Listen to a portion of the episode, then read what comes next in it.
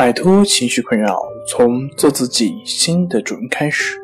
大家好，欢迎来到重塑心灵，我是主播心理咨询师杨辉。今天要分享的作品是隐匿性抑郁症怎么判定？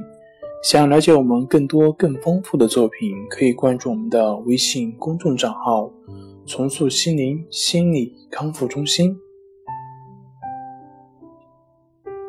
抑郁症不仅会导致情绪上的不快，还可以诱发各种各样的躯体不适，这就是所谓躯体化生物学症状。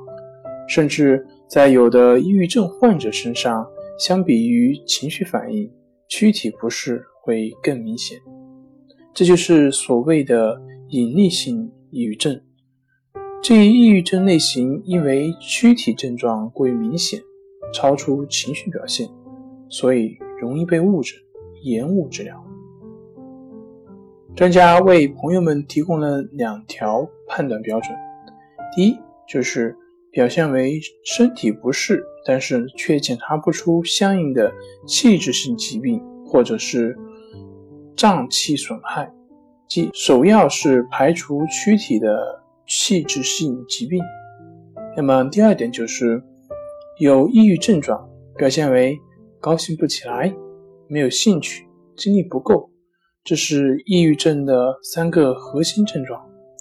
如果符合上述标准，那么朋友们可能是患了隐匿性的抑郁症，应该尽早到神经科门诊接受进一步的诊断。好了，今天就跟大家分享到这里，这里是我们的重塑心灵。